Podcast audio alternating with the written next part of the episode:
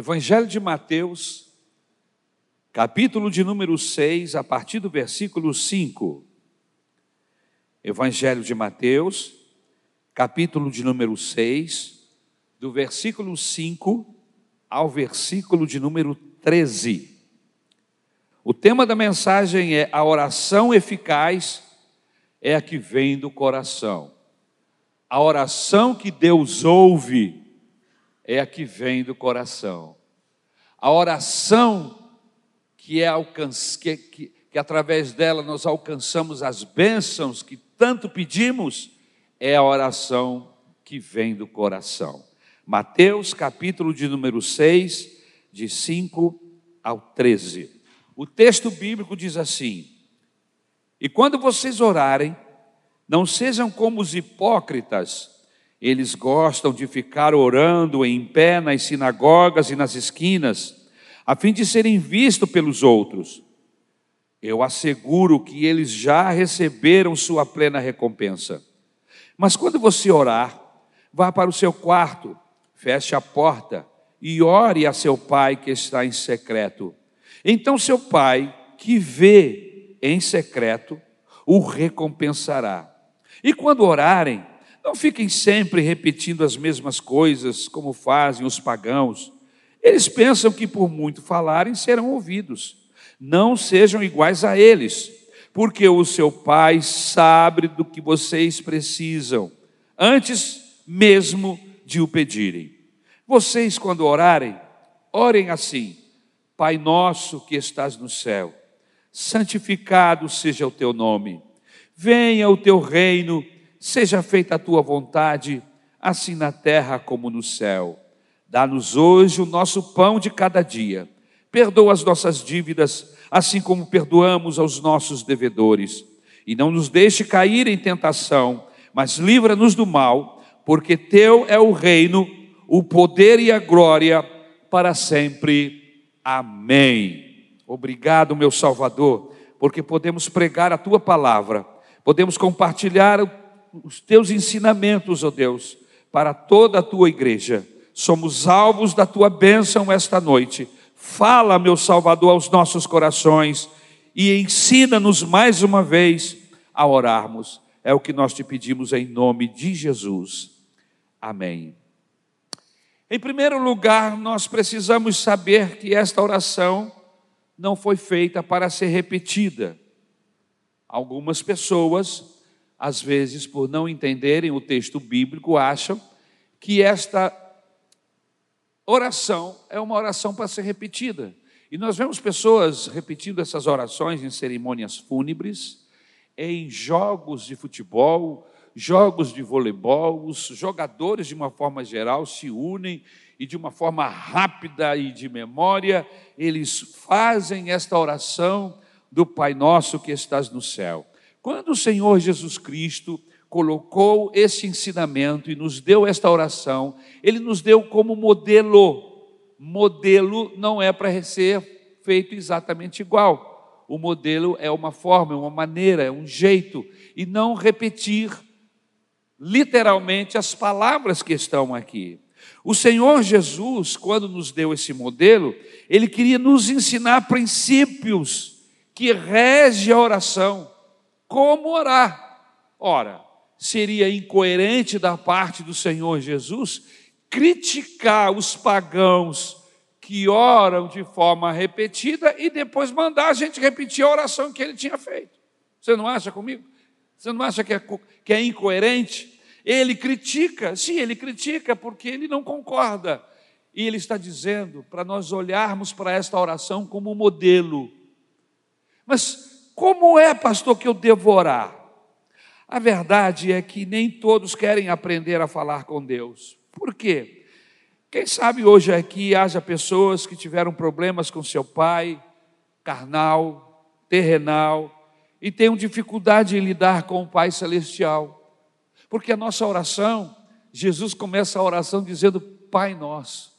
E existem pessoas que têm dificuldade, por quê? Porque tiveram pais difíceis, é, intolerantes, pais complicados, pais é,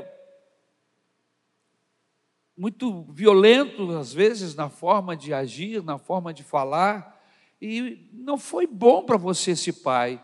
E como é que agora eu vou tratar Deus de pai se eu tive dificuldade com meu pai? Existem pessoas que fazem esse tipo de analogia e não conseguem, mas Jesus, a Bíblia Sagrada nos informa que o Pai Celestial, o Pai que Jesus está se referindo aqui, ele é inteiramente íntegro, ele é inteiramente bondoso, ele é inteiramente amoroso, ele é o Pai de toda bondade, irmãos. Tudo que nós conhecemos de bondade vem dele, tudo que nós conhecemos de amor vem de Deus. Então, não pode ser comparado o seu pai terrenal, por mais decepções que você tenha com seu pai é, natural, você não pode agora deixar de chamar Deus de Pai.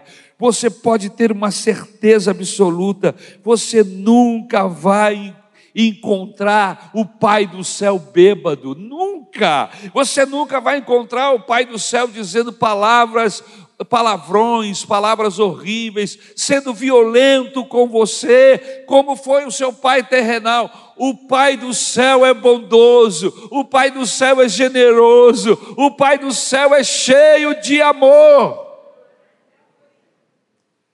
E Jesus está querendo dizer aqui que essa oração do versículo 9 é um modelo, e não uma reza, e não uma receita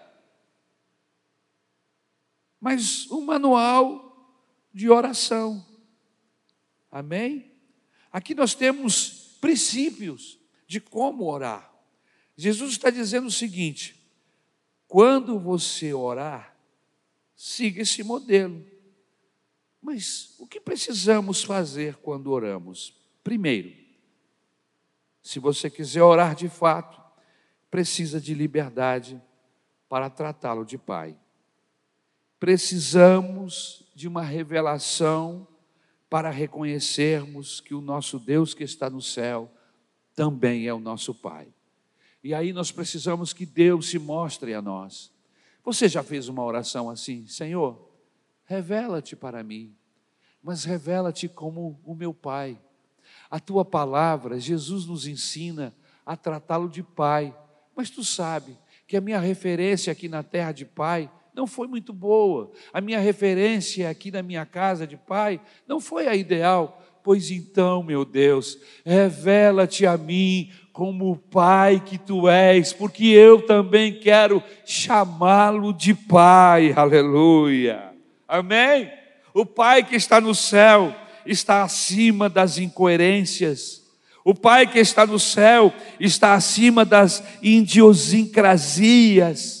O Pai que está no céu está acima das loucuras, das perversidades que muitas vezes nós, na nossa vida, obrigatoriamente, porque fazemos parte de uma família, temos que assistir e às vezes participar. Deus, o Pai do céu, aleluia, é totalmente diferente deste Pai que você conhece aqui na terra. Como disse há pouco, você jamais vai encontrar Deus bêbado, você jamais vai ouvir de Deus dos seus lábios palavrões, você jamais será maltratada, maltratado, receberá um tapa do Pai que está no céu, um chute, um desagravo. O Deus, o Pai que está no céu, ele é bondoso e generoso, louvado seja o nome do Senhor. Mas, em segundo lugar, o que esta oração pode nos ensinar? O que Jesus está querendo nos mostrar através da oração do Pai Nosso? Ele está querendo nos mostrar que o Deus, o que Deus mais almeja quando nós oramos, é que nós percebamos a sua paternidade. Como é que é isso, pastor? Ele quer ser o seu pai. Ele quer ser o seu pai. Eu já tive oportunidade de acompanhar pessoas que estão em um processo de adoção. E essas pessoas visitam determinados lugares onde há crianças eu já tive a oportunidade de ver o olhinho das crianças quando chega o dia da visitação dos supostos pais. E eles ficam assim: Você quer ser o meu papai? É tão lindo e ao mesmo tempo emocionante.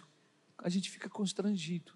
As criancinhas que sabem falar, as menorzinhas, elas não sabem, mas aquelas que já sabem falar, elas ficam assim: Você quer ser o meu papai? Você quer ser a minha mamãe? Sabe o que, é que acontece aqui nesta oração, meus irmãos? Deus está dizendo para você: Eu quero ser o seu pai. Você que não teve um pai, você que sempre teve dificuldade nessa área, olha, Deus está dizendo para você assim: Eu quero, tenho essa vontade de ser o seu pai, eu quero abraçar você, eu quero acariciar você, eu quero encher você de carinho. Você pode contar com a minha paternidade. Eu conheço pessoas que estão na justiça, irmãos, para conseguirem a paternidade de um pai que passou pela a vida da mãe, gerou essa criança e nunca mais voltou. E essa criança depois voltou. Eu conheço pessoas que já se largaram de um estado para o outro à procura do pai, de conhecer o pai. Eu conheço pessoas que estão lutando na justiça para ter o reconhecimento. Eu, eu, eu não quero o dinheiro dele, eu não quero o que ele possui, eu só quero que ele seja meu pai. Deus, esta noite, está dizendo: você não precisa ir na justiça, você não precisa reclamar, você só tem que abrir o seu coração e dizer: Deus, eu te aceito como meu Pai, eu quero te receber como meu Pai. Oh, bendito seja o nome do Senhor, Ele é o nosso Pai. Perceba no texto que quando Jesus ora, ele nunca se refere a Deus como o soberano arquiteto. Existem pessoas que vão orar e dizem assim, imposta uma voz e assim, soberano e arquiteto de todo o universo. Interessante, Jesus não chama ele de soberano nem arquiteto. Jesus nunca começa uma oração dizendo eterno e augusto Deus. Isso é coisa de gente, irmãos gente como a gente. Porque Jesus, o Filho de Deus, ele diz assim: Pai nosso que estás no céu. Isso não é lindo? Isso não é maravilhoso?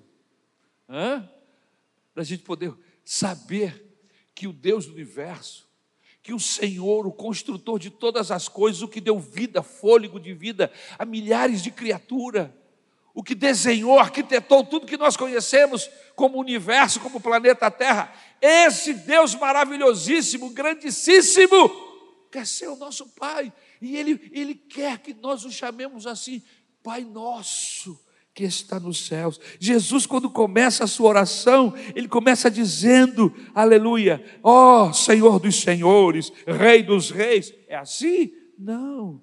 Ele começa dizendo, Pai nosso que está nos céus. Por que isso? Jesus era filho unigênito, eternamente gerado no próprio Deus. Tão Deus como o próprio Deus. O filho querido em quem Deus estava com o coração satisfeito. Algumas vezes Deus se manifesta na trajetória do processo da vida dos três anos de Jesus. Algumas vezes Deus se manifesta para dizer: Esse é o meu filho amado, eu sou o pai dele. Ó, escutem o que, eles estão, o que ele está falando. Ele é meu filho, eu sou o pai dessa pessoa que está aí chamada Jesus. Jesus poderia ter nos ensinado uma oração de forma egoísta, tipo meu pai, tipo meu Deus, mas ele disse Pai Nosso. Nosso Pai. Por quê? Porque Deus, irmãos, não é propriedade de nenhuma igreja. Deus não é propriedade da Maranata. Deus não é propriedade da Assembleia de Deus. Deus não é propriedade da, da, da evangélica cristã, da cristã evangélica, da, da Maranata Y, Maranata Z da, da Igreja Batista ou da Presbiteriana. Deus é o Pai Nosso. Não pertence a organizações evangélicas. É o Pai Nosso. Louvado seja o nome do Senhor. Aleluia é o Pai de toda a igreja, de toda a sociedade, é o Pai dos céus, é o Pai de toda a terra, aleluia! É o Pai dos homens de toda a face da terra. Por quê? Porque foi Ele que nos fez, foi Ele que nos criou. Por isso que o grande interesse de Deus quando nós oramos, e Jesus nos passa isso, é nos ensinar a orar, não em desenvolver uma técnica de como arrancar as coisas do céu. Jesus não está ensinando técnicas aqui de como você conseguir as coisas de Deus.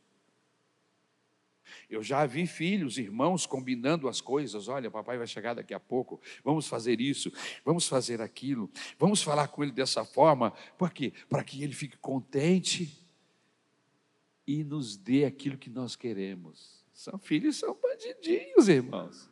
Eles ficam maquinando. Eu mesmo já maquinei. É, eles ficam maquinando coisinhas. E aí eles, o pai chega, eles sorriem e diz: Ah, papai, que saudade. Tudo combinado. E aí, principalmente quando o pai viaja, viaja assim que volta, eles ficam na porta, um do ladinho do outro, assim, a mãe já manda arrumar, eles ficam lá, e quando o pai chega, eles já sabem que o pai vai trazer alguma coisa. Mas é bonito eles dizerem: Ah, papai, que saudade. A mãe ensina. E eu não estou dizendo para você não fazer isso, não. É muito importante que as mães ensinem os filhos a honrar o pai, que o pai ensine a mãe a honrar os filhos. Amém? Isso é bonito numa família. Os filhos esperando o pai no final do dia, esperando a mãe no final do dia. Mas olha, é tão lindo quando eu olho para a Bíblia Sagrada eu vejo que eu não preciso de técnicas, eu não preciso de arranjos, eu não preciso de combinar nada.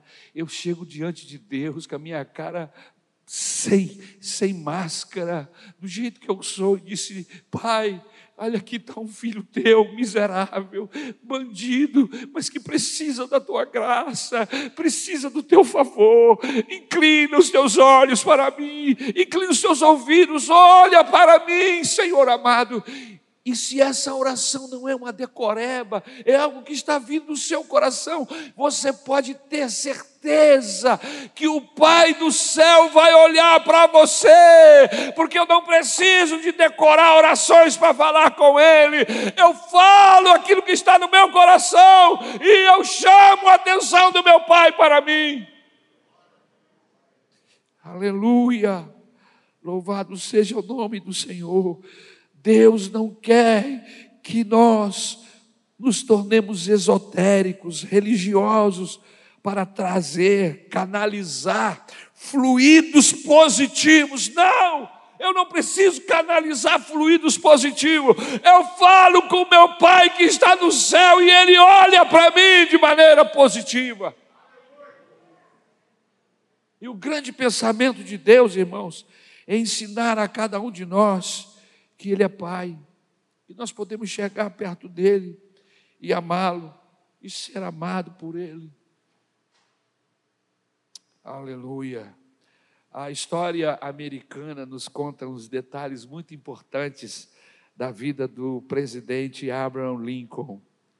A história diz que quando ele estava despachando em, com seus ministros, de repente a porta abria e entrava um molequinho correndo e ia para baixo da mesa dele e os ministros ficavam olhando um para o outro, mas esse menino entrou aqui, que menino é esse? E aí o, o Abraão Lincoln diz assim: não se preocupe, não, é meu filho. Meu filho não precisa ser apresentado pela secretária.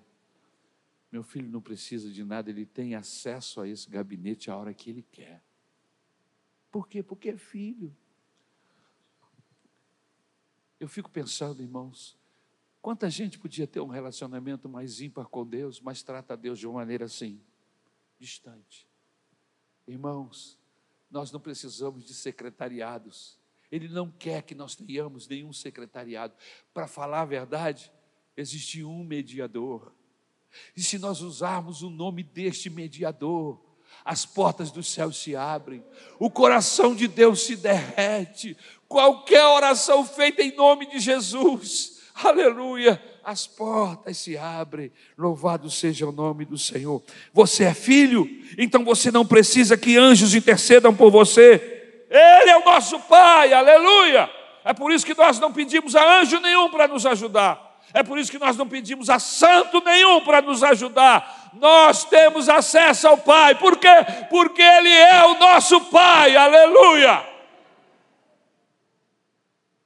Imagine que para você falar com seu pai, você tem que falar com o secretário, ou tem que falar com outro irmão mais velho, ou tem que falar com alguém para falar com seu pai. Ô, oh, peraí, ele é meu pai, eu não preciso da sua autorização para falar com meu pai. Isso eu diria ao meu irmão, se ele me quisesse impedir de falar com meu pai porque Ele é meu Pai. Louvado seja o nome do Senhor. Em terceiro lugar, Jesus nos ensina nesta oração que respeito sem amor nos anula como pessoa. Respeito com amor gera dignidade e referência e reverência. Versículo de número 9.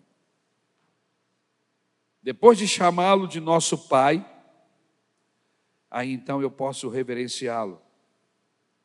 As duas coisas têm que vir juntas, irmãos. Intimidade. Nosso Pai, Pai nosso, santificado seja o teu nome. Reverência. Você entendeu? A gente se aproxima de Deus trazendo-o para a nossa intimidade. Mas não é por causa disso que eu vou chamá-lo de cara o cara lá de cima. Quem fala isso não conhece Deus, não tem a menor ideia de quem é Deus. Quer mostrar uma intimidade que não tem. Porque quem é íntimo de Deus, irmãos, sempre na intimidade acompanha a reverência. Não tem como. Se você lê a Bíblia, se você conhece Deus, você sabe que Ele é seu Pai mas acompanha a reverência. Eu não chego perto dele de qualquer jeito. Mas você não é filho? Sim, eu sou filho, mas eu sei quem ele é. Ele não é um qualquer, ele é o dono do universo, é o Senhor de todas as coisas, é o meu Pai. Mas quando eu chego perto dele, eu o trato com reverência. Por quê? Porque ele é digno.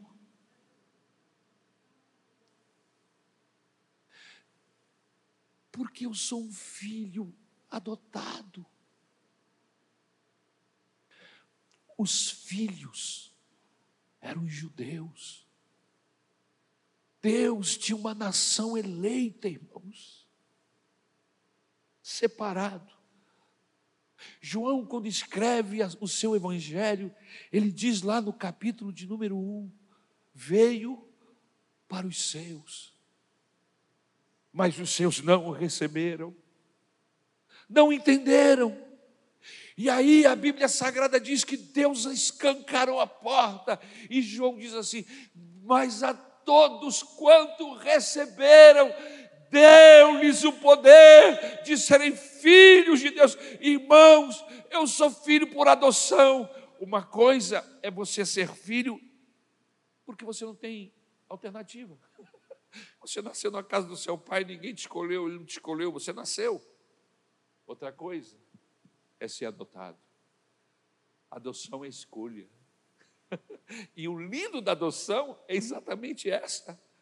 E o lindo dessas crianças que ficam lá no orfanato dizendo: Você não quer me adotar? Você não quer ser meu pai? O lindo é que sou eu que escolho quem vai ser o meu filho. E a Bíblia diz assim: não foram vocês que me escolheram, fui eu que vos escolhi. Olha que lindo, irmãos.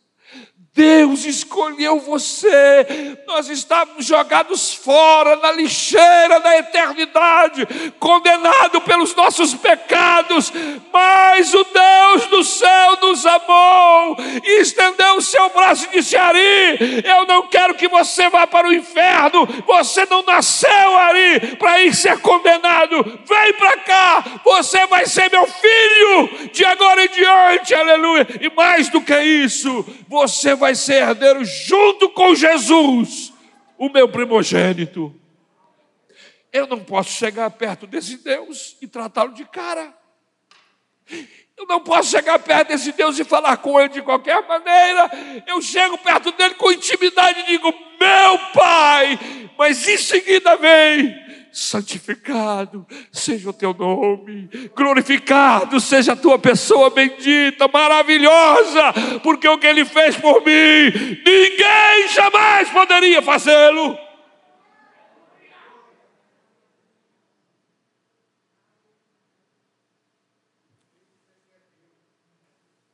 Essas duas atitudes precisam andar juntas. Intimidade e reverência.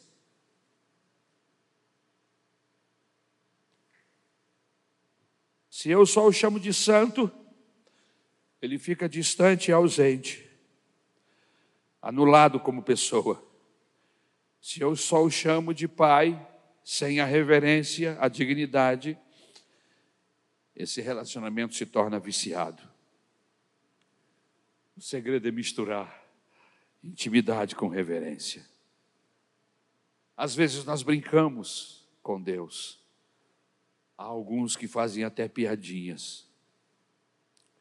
Jesus está nos ensinando que não devemos misturar intimidade com reverência. Lembre-se, Ele é seu Pai, mas também é santo, mas também é digno. Puro Deus, tão puro. Sabe por que, que ele não se revela de maneira maior para mim, para você? Por quê? Por amor, por misericórdia. Se Deus aparecesse aqui agora, irmão, todos nós viraríamos cinza.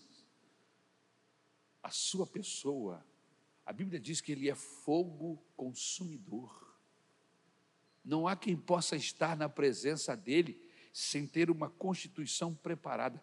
É por isso que quando o Senhor Jesus vier nos buscar, a primeira coisa após a ressurreição vai ser a transformação dos nossos corpos. Para quê que o Senhor vai transformar os nossos corpos? Para a gente ter a natureza de Deus, a natureza do Senhor Jesus e resistirmos à Sua presença.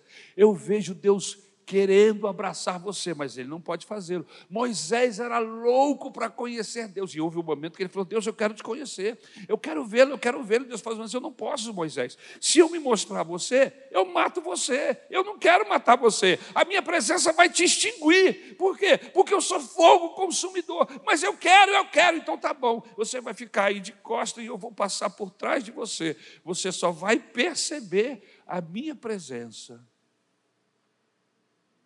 que Deus é esse, irmãos? Santo, fogo que consome, mas que ama gente pecadora, gente suja como eu e você. Não nos aceita, nos aceita sujo, sim, mas para ficar com Ele, Ele nos purifica.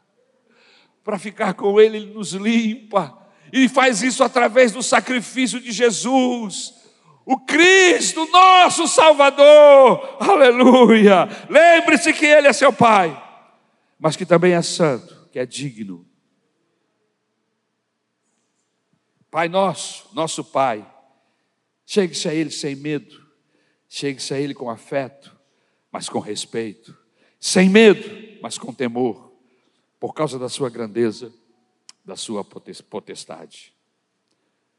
Em quarto lugar, qual o motivo desta oração do Senhor Jesus querer nos ensinar? O que Ele quer nos ensinar? Jesus quer nos ensinar que toda e qualquer realidade pode se transformar em um céu, desde que a vontade de Deus esteja sendo cumprida. Olha que fantástico. Olha que verdade, como que a Bíblia se abre para nós nesse momento. Jesus quer nos ensinar que toda e qualquer realidade pode se transformar em um céu, desde que a vontade de Deus esteja sendo cumprida, esteja sendo feita. Versículo de número 10. Assim como no céu, faz a tua vontade aqui na terra. Não vem a oração? A oração do Pai Nosso? Venha o teu reino. Como? Quando a vontade de Deus é feita do mesmo jeito, com a mesma magnitude do céu, o reino de Deus chega. Jesus está nos ensinando que a única coisa que faz o céu ser diferente da terra é a vontade de Deus. Se a vontade de Deus for cumprida na sua casa, o céu vai mudar para a sua casa. Você está entendendo? Você que tem um casamento que é o inferno, é porque a vontade de Deus não está sendo feita lá. A única diferença que a Bíblia diz, que o texto está dizendo que existe entre o céu e a terra, é a vontade de Deus. Ora, se a vontade de Deus lá no céu é feita e por isso lá é céu, transforme o seu casamento num céu. Como? Fazendo a vontade de Deus. Transforme a sua família em um céu, os seus relacionamentos em um céu. Como? Fazendo a vontade de Deus. Assim como no céu é feita a sua vontade, faz a tua vontade aqui na terra, e então a terra, o céu, a terra vai se transformar em um céu. Aonde você chegar, será um céu. Por quê? Porque a vontade dele estará sendo feita. Jesus está nos ensinando que a única coisa que faz o céu ser diferente da terra é a vontade. Ou seja, o céu só é céu porque a vontade de Deus está sendo cumprida completamente. O que vemos então? Que qualquer lugar onde a vontade de Deus estiver sendo cumprida, será o céu. Em contrapartida, em contrapartida, em qualquer lugar onde a vontade de Deus não estiver sendo cumprida, será um inferno. Talvez seja por isso. Você descobriu hoje. Que bom que você veio a esse culto. Você acabou de descobrir o grande problema da sua família, do seu casamento, dos seus relacionamentos. É que a vontade de Deus não é cumprida. E quando a vontade de Deus não é cumprida, é um inferno. Você está entendendo o que Jesus está falando? O que eu quero com a minha oração? Quero dizer para Deus o seguinte: Deus faz aqui a tua vontade do jeito que é feita no céu.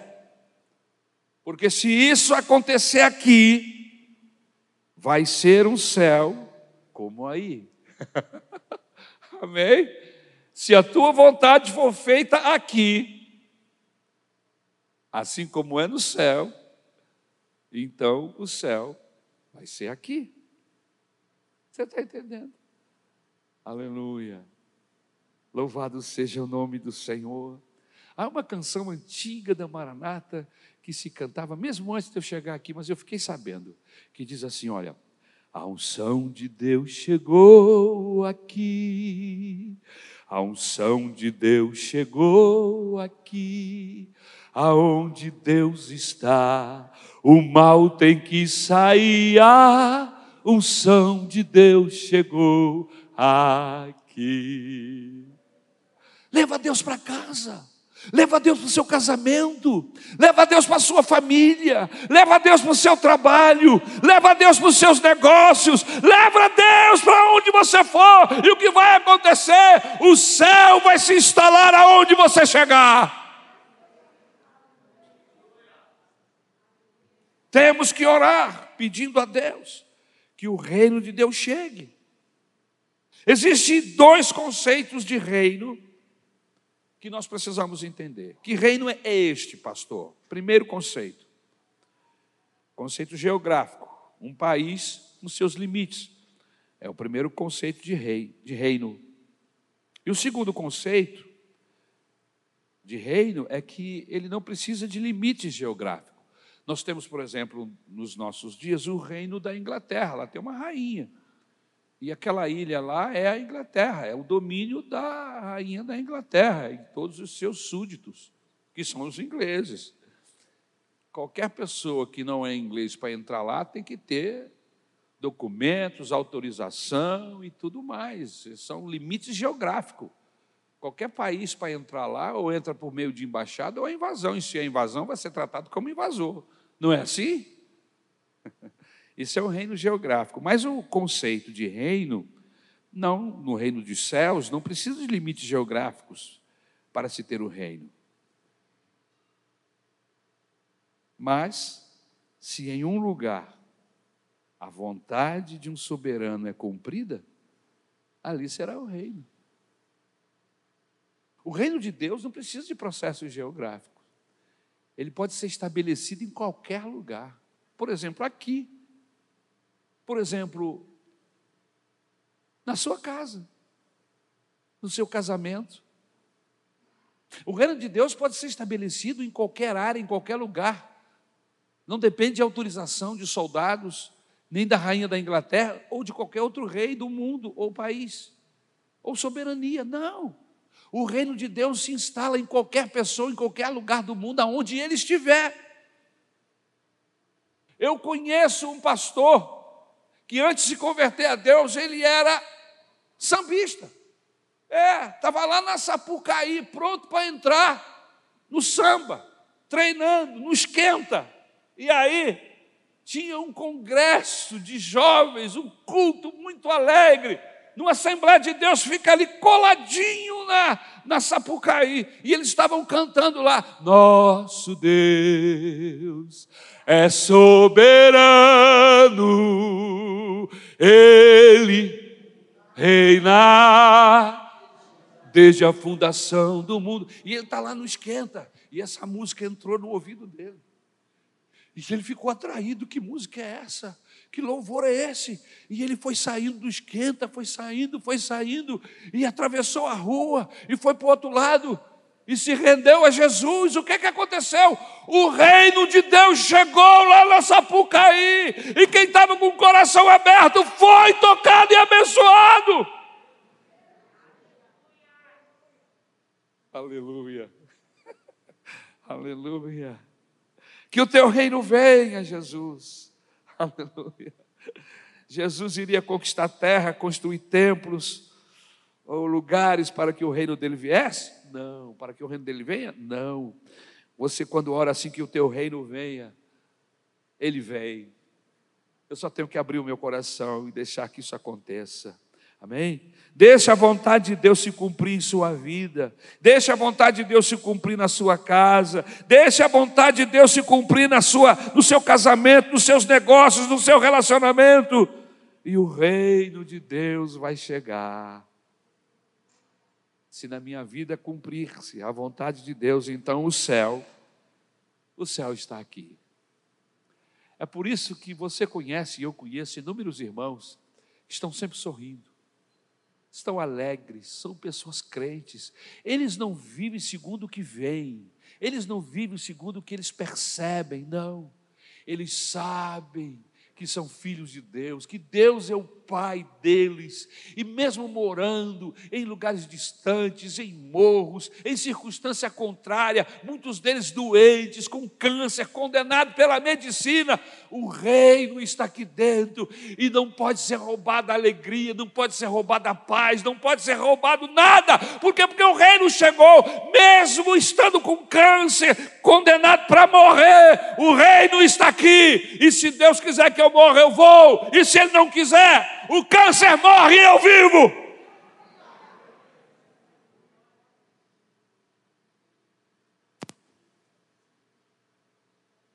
Faça a vontade de Deus em sua vida e o reino de Deus vai chegar. Aleluia. O reino de Deus não é comida nem bebida, diz o Senhor, mas paz, justiça, alegria do Espírito Santo. Você está entendendo que é o reino de Deus? Jesus falando: o reino de Deus não é comida nem bebida, mas paz, justiça, alegria no Espírito.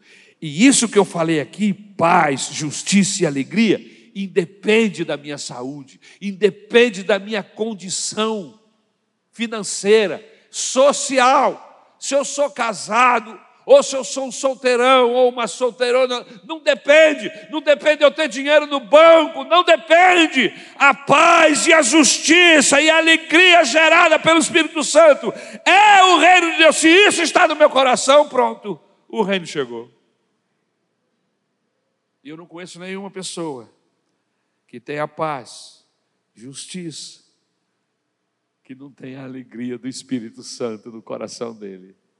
E aí ele canta: essa alegria não vai mais sair, essa alegria não vai mais sair, essa alegria não vai mais sair de dentro do meu coração. Aleluia. Seja feita a tua vontade assim na terra como no céu. Qual é o seu problema? É nas finanças? Pois então o reino de Deus precisa chegar nas suas finanças.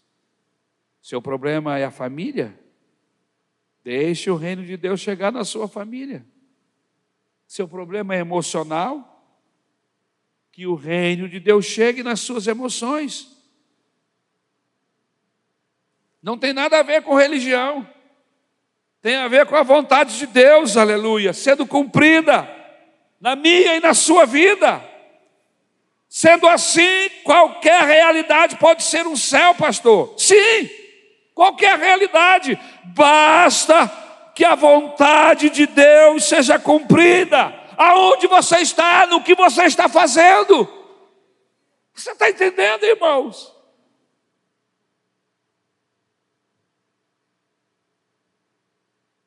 No versículo 11, Deus promete nos sustentar um dia de cada vez. É o ponto de número 5.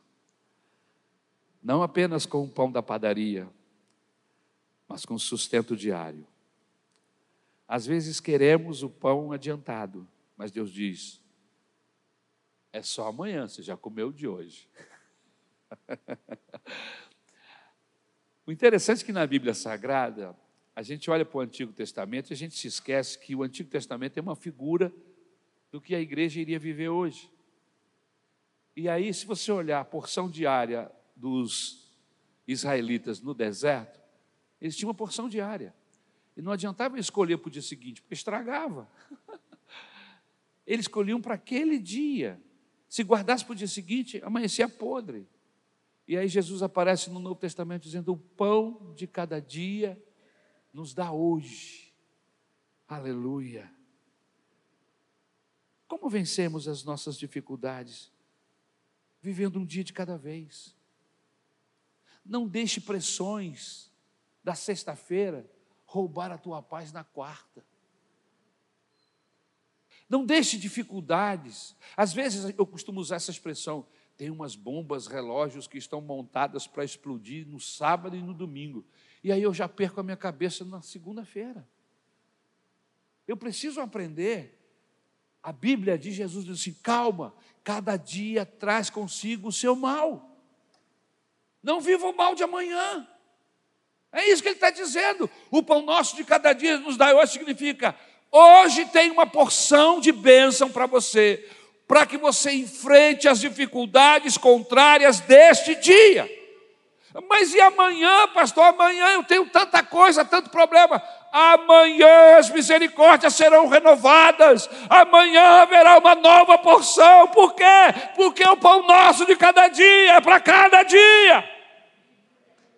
Por isso não morra antecipado quem morre de véspera peru, irmãos.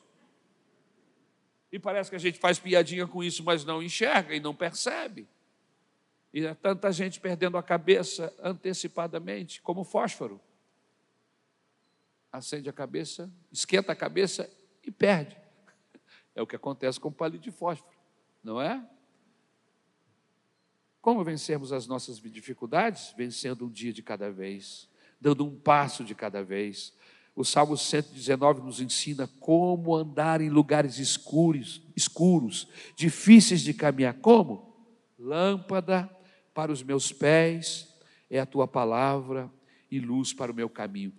Que lâmpada é essa? Se você é estudioso da Bíblia Sagrada, você sabe que existia um tipo de lâmpada que era próprio para quem estava caminhando, principalmente em regiões difíceis. A lâmpada era presa na frente de uma vara, e ele ia com essa vara, e ele iluminava e dava um passo de cada vez, um passo de cada vez. Por quê? Ele não tinha um farol. Hoje nós temos os LEDs, os faróis super potentes que você liga, né, fisicamente falando, né?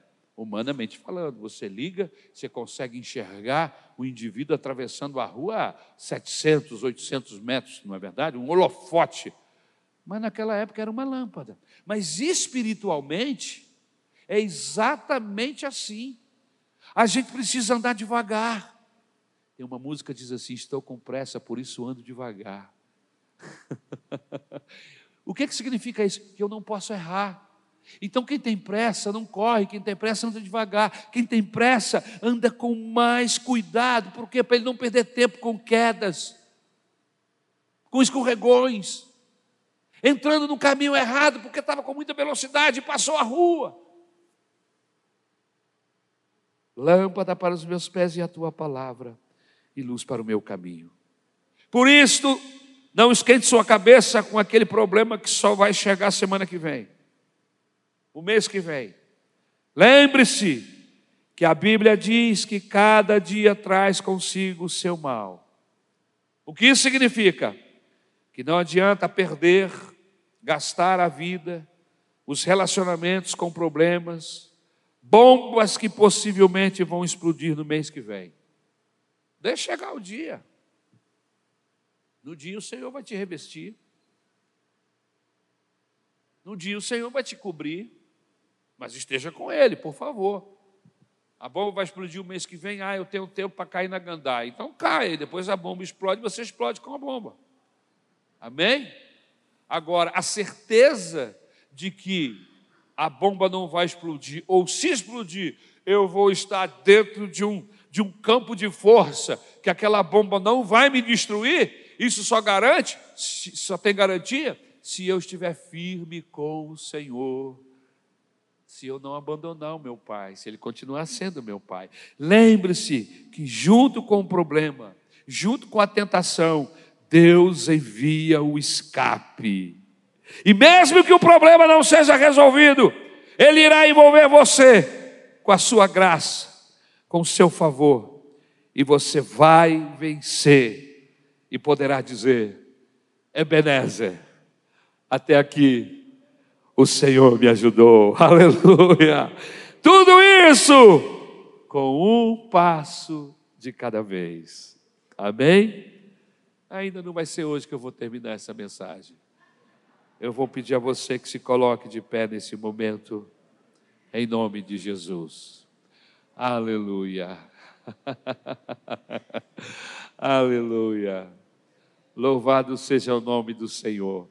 Mas com certeza você já saiu daqui um pouco mais abençoado do que aqueles que ouviram a primeira parte esta manhã. Porque eu fiquei no primeiro tópico, não deu tempo, o relógio dispara e eu parei. E a Isabel estava do meu lado, eu comecei eu combinei com ela. Agora, quando der a hora, você vem para o meu lado. Amém? Ela não está aqui agora, mas eu me lembrei dela e é como se ela estivesse. Amém? Aleluia. Eu não sei o que acontece, mas de vez em quando dá uns tiros aqui. É alegria, irmãos? É. Irmãos, quando vocês forem ligar aí, vocês têm que ver se está baixo o volume, senão explode, não é isso, querido? Só usando a minha. Amém? É o cabo está dizendo que é cabo. Cabo toca para o sargento, porque cabo geralmente é complicado. Amém? Mas toda hora dá um tiro desse, mas jogar um susto. Amém? Aleluia. Eu estou pensando que é a bomba que já está explodindo, e não é. Não tem bomba para explodir hoje, só semana que vem. Aleluia. Glória a Deus. Eu vou citar só o, o, o tópico. O sexto tópico. A intimidade e o amor de Deus jamais podem ser usados egoisticamente. Não vou trabalhar o tema porque eu não dá. E o sétimo e último. Se quero aprender a orar, preciso saber que nunca serei autônomo. Pense nisso. Vamos orar a Deus. Vamos usar o aprendizado. Mas antes de orarmos, eu quero fazer uma pergunta. Alguém que veio aqui esta noite, convidado, quem sabe, por alguém, ou ainda que não tenha sido convidado fisicamente por ninguém, foi o Espírito Santo que trouxe você, colocou no seu coração o desejo de vir à igreja, você veio, e esta noite se encontra aqui, e gostaria de ser abençoado por Deus. A maior bênção de todas Deus tem reservado para você, sabe qual? A bênção da salvação, a bênção do perdão. Você gostaria de receber essa bênção? Você gostaria que a igreja orasse por você hoje? para você ser abençoado com a maior de todas as bênçãos. Tem alguém? Está vindo ali um jovem. Deus abençoe a sua vida, em nome de Jesus. Aleluia. Deus abençoe você. Seja bem-vindo. Como é seu nome? Eduardo. Seja bem-vindo. Tem mais alguém que gostaria de ser abençoado assim como Eduardo? Nós vamos orar. Nós vamos pedir para abençoar você. Em nome de Jesus e Deus vai abençoar você. Você quer vir? Venha, levante a sua mão. Logo após você levantar a mão, alguém vai ver e vai te acompanhar até aqui na frente. Você não virá sozinho, sozinha. Venha, em nome de Jesus.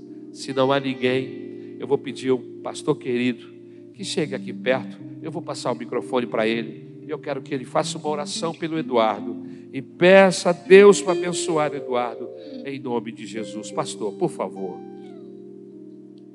Senhor Jesus, estenda sua mão para cá. Nós queremos louvar o teu nome nessa noite. Oh Deus, a tua palavra ela é viva e eficaz. Ela é como uma espada de dois gumes, ela vai na divisão da alma e do espírito, juntas e medulas, e é apta para discernir as intenções dos nossos corações. Nessa noite, nós queremos entregar a vida do Eduardo em tuas mãos e nós te agradecemos por essa decisão, por essa escolha, a escolha de entender que ele precisa de um Salvador. E nesta noite, ele está entregando o coração a ti. A Yandra, Nathalie e Carol também, Senhor, estão tomando uma decisão nessa noite. Essas meninas estão aqui entregando as suas vidas em tuas mãos.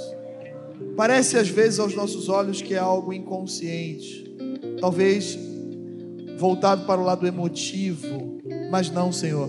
Nós cremos nos teus planos, nos teus projetos, e nós, como igreja do Deus vivo, nós queremos abençoar a vida dessa adolescente, dessas meninas e desse rapaz, desse homem que está aqui na frente nesta noite.